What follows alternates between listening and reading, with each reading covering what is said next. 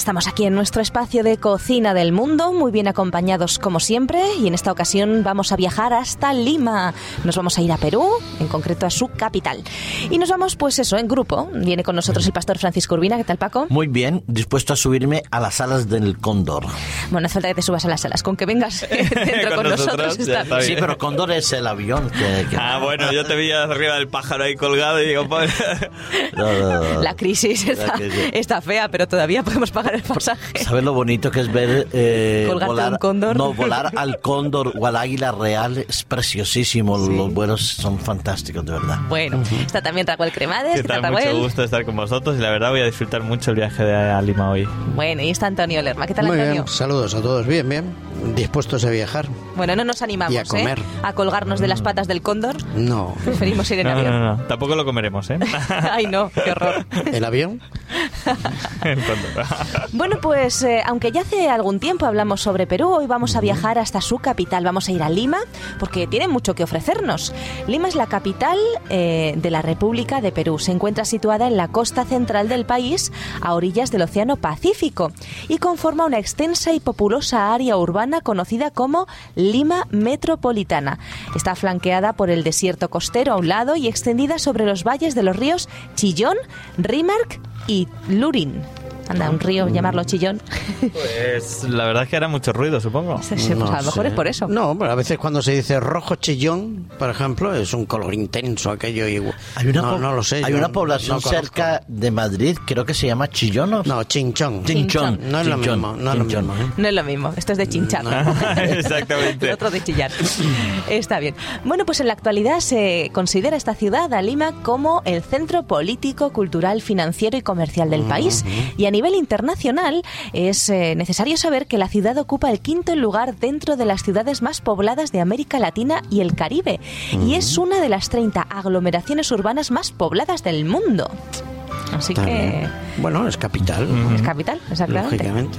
Se Sí, pero notar. Sí, sí. En, en la situación geográfica en la que está, de verdad que me ha sorprendido que ocupe ese lugar tan tan importante en Pero, nivel de densidad. ¿por, qué? Por la está- altura. Por la altura. Bueno, pero la gente que vive en Perú está acostumbrado, digamos, a este a este mal de las alturas que a veces padecen los turistas, ¿no? Sí, sí. Digo yo, no sé. Será por eso que hay la infusión famosa esta de, de coca, creo, También, ¿no? O algo así. También, sí, sí, sí. Bueno, no de sé. las hojas de coca. Sí, pero la gente que vive allí, pues bueno, supongo La que máscara como todo Para uno- poder subir más arriba. uno se acostumbra, claro. Nosotros estamos acostumbrados a vivir sobre el nivel del mar prácticamente y ellos pues están acostumbrados a vivir no sé cuántos metros está Lima este no sé si muchos. tiene No sé, igual no dos sé. mil y pico tres mil sí. No lo sé. Bueno. En fin, lo que podemos ir haciendo también mientras os cuento cositas sobre el nombre es buscar un poquito de música de Lima. Y fijaros, el nombre, que ya sabéis que a mí me gusta mucho eh, hablar eh, sobre de dónde vienen los nombres, bueno, pues parece ser que el 18 de enero de 1535 se efectuó la fundación española con el nombre de la ciudad de los reyes en la región agrícola conocida por los indígenas como Limac. Así que de ahí viene, de ese Limac. Era el nombre que le daban los indígenas a, a esa zona. Es un nombre que adquirió con el tiempo y parece ser que fue la capital del virreinato del Perú y la más grande e importante ciudad de América del Sur durante el régimen español también. Después de la independencia pasó a ser la capital de la República. Así que eh, Lima nunca ha dejado de ser capital, incluso cuando ni siquiera se llamaba Lima. ¿eh? Curioso. Y el nombre a los Limac. Limac, Limac. viene de lo, se lo dieron los sí, indígenas. sí. No Ah. sabemos exactamente qué significa, pero se lo dieron los indígenas. Acababa en Q. Limac.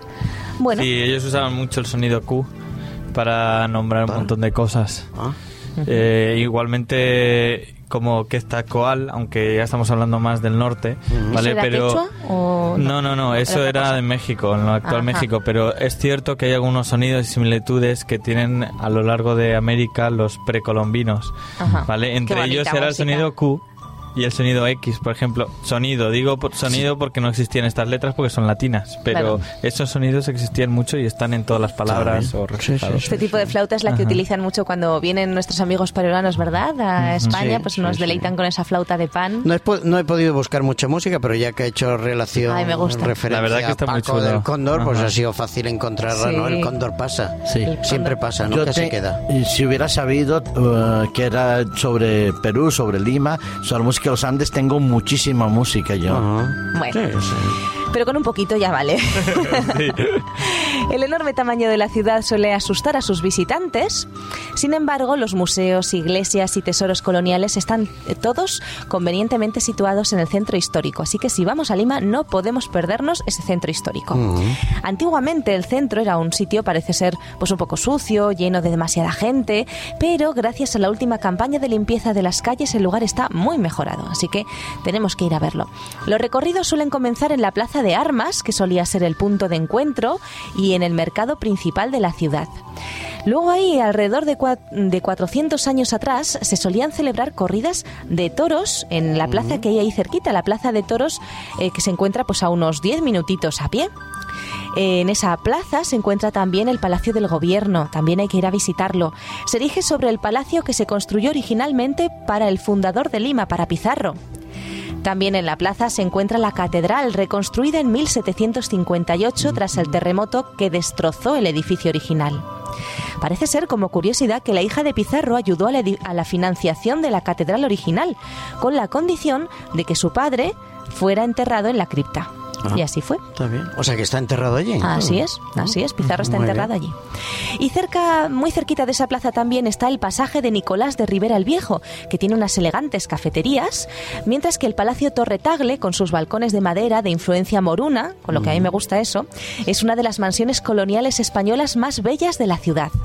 no podemos perdernos. ¿Y esas influencias morunas a qué serán debidas? Porque Probablemente nos las llevamos de aquí, de España, ah. nos las llevaríamos nosotros para allá para construir pues esta mansión en concreto, ¿no? el Palacio Torretagle. Claro.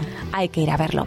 A unos cuantos bloques al este se encuentra la Plaza Bolívar, donde se sitúa el fascinante Museo de la Inquisición. Fascinante por interesante, por supuesto. Histórico, vaya. y, histórico, sí. Pero bueno, siempre tiene un montón de curiosidades. La verdad es que mm, es, es horrible, pero es interesante. sí, es curioso. Y bueno, otros sitios de visita obligada son el Museo de la Nación y el Museo del Oro, con su colección de impresionantes artefactos de oro. Ya sabéis que Perú, bueno, pues eh, también fue un lugar donde se encontró mucho oro. Se tomó prestado mucho oro. Sí, los españoles, claro, iban en busca de, las minas de oro, ¿no? Y de todo lo oro. Así es. Y más alejado del centro se encuentran los, los suburbios costeros de Miraflores y San Isidro, mientras que el barrio de Barranco ofrece gran cantidad de bares bohemios y llenos de vida. Miraflores Flores incluso tiene su propio centro comercial al estilo americano, Larcomar, que tiene bolera, multicine, restaurantes, vamos, de todo un poquito. Consejos interesantes para los primeros días de estancia en Lima, mm, pues que llevemos poco dinero encima, que más bien usemos tarjetas de crédito. ¿eh? Pues porque es fácil que nos desaparezca el dinero. que también lo tomen prestado. Pero hay lugares que reconozco que siempre tienes que llevar algo. No sí, sí, hay que, llevar algo. Aquí nos, nos, informa en la página que yo encontré que unos 100 euritos, llevar unos 100 euritos, en cambio... claro, pues Esther igual se refiere a no llevar todo nuestro dinero exactamente, en, exactamente. papel, en efectivo. Exactamente, hay que llevar un poquito de dinero, pero las tarjetas de crédito para hacer las compras. Porque, pues eso, puede pasar lo que puede pasar. Y el mejor medio de transporte en Lima es el taxi. El detalle es que hay que tener algunas recomendaciones en cuenta. ¿eh? Hay muchísimos taxis por las calles de Lima, los hay de todos los colores. Los más comunes son los coches pequeñitos de, color amarillo llamados los ticos.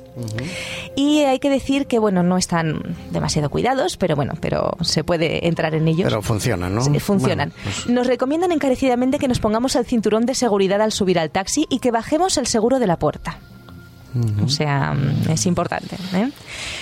Así que esto nos da también un dato. Es interesante también saber que hay que eh, negociar el precio.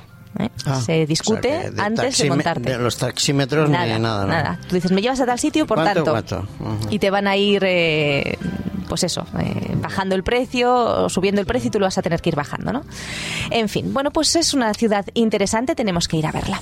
Vamos a hablar un poquito también de su gastronomía, porque es, eh, es interesante. Lima es también conocida como la capital gastronómica de Sudamérica, fijaros, gracias a la persistencia de su cocina que heredó las excelencias culinarias prehispánicas y coloniales, así como el aporte de las mejores cocinas de Oriente y Occidente. Pues por un lado tiene el pescado, los frutos de mar, ¿verdad? Eh, tiene platos muy variados.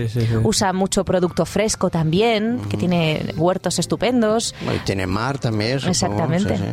y tienen platos muy diferentes a lo que estamos acostumbrados a comer aquí en España. ¿eh? Yo he estado mirando algunos platos y son realmente distintos. O sea, son eh, tienen que ser sabores muy diferentes. ¿eh? Mm, Bueno, os recomiendo que, que vayáis si vais, tenéis que probar la cocina allí. En el programa de hoy vamos a hacer un plato muy tradicional que se llama causa limeña.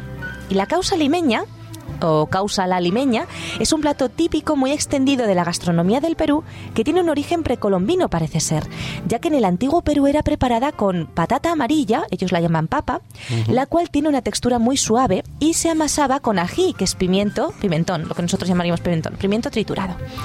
En la época del virreinato, entre los siglos XVI y XIX, se le agregó el limón a la patata y deviene en la forma actual tanto en su presentación pues, eh, como en los ingredientes utilizados.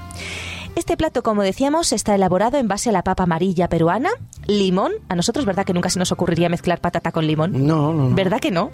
Pues a ellos sí, ¿eh? así que hay que probarlo. Papa amarilla peruana con limón, ají, lechuga, choclo, que para ellos es maíz, queso fresco, huevo cocino, cocido, perdón, palta, que es aguacate y aceitunas negras. Estos serían los ingredientes básicos. Luego, pues a esta preparación hay gente que le añade atún y entonces es la causa rellena de atún, pollo, pues causa rellena de pollo, en fin, carne, marisco, le, le ponen de todo ellos Claro. allí, ¿eh? Pero nosotros vamos a hacer la interpretación más sanita, que es la básica, la de verduritas. Y se puede servir incluso con un ligero baño de mayonesa. Pero, ah, en fin, vamos, vamos a aprender a hacerlo, fijaros. Os preguntaréis también por qué se llama causa. Bueno, se llama causa porque eh, hay varias hipótesis. Parece ser eh, que eh, José de San Martín dijo, el Perú desde este momento es libre e independiente por la voluntad general de los pueblos y por la justicia de su causa que Dios defiende. Y en ese momento este plato ganó el nombre de causa. Es curioso, ¿eh? hasta, Bueno. hasta el nombre tiene, tiene Un- historia. Un, nombre reivindicativo también. Reivindicativo. Bueno, pues para hacer la causa limeña necesitamos para cuatro personas ingredientes. Un kilo de patata, amarilla si puede ser. Un cuarto de taza de aceite. Dos limones, aproximadamente un cuarto de taza de líquido. Sal, hojas de lechuga, maíz cocido y desgranado, queso fresco, huevo cocido en rodajas, aceitunas negras sin hueso, una pizca de pimentón rojo picante, dos aguacates. Y luego para la salsa criolla, dos cebolletas grandes, dos pimientos frescos sin semillas cortados en juliana, uno verde y otro rojo, jugo de dos limones, aceite de girasol, perejil o cilantro picado finamente y sal. Preparación sencilla. Salsa criolla. Cortamos las cebolletas bien finas, colocamos las cebollas en un recipiente y sazonamos. Agregamos el zumo de limón, pimientos, perejil o cilantro y un chorrito de aceite. Mezclamos bien y apartamos. Reservamos esa salsa y colocamos las patatas en una olla, las cubrimos con agua con sal, las cocinamos y retiramos de la olla aún calientes, las hacemos puré, las dejamos enfriar, las amasamos condimentándolas con sal, pimienta, jugo de limón, una puntita de ají molido, de ese pimentón picantito y aceite al gusto. Tomamos las porciones, las hacemos como unas tortitas y encima ponemos la salsa, así que vamos haciendo capas de torta, eh, de, de pan, o sea, de torta de patata, perdón, y de salsa, torta de patata y salsa. Y al final podemos poner un poquito de mayonesa si lo deseamos para decorar. Esperamos que os haya gustado la receta de hoy y el próximo día más.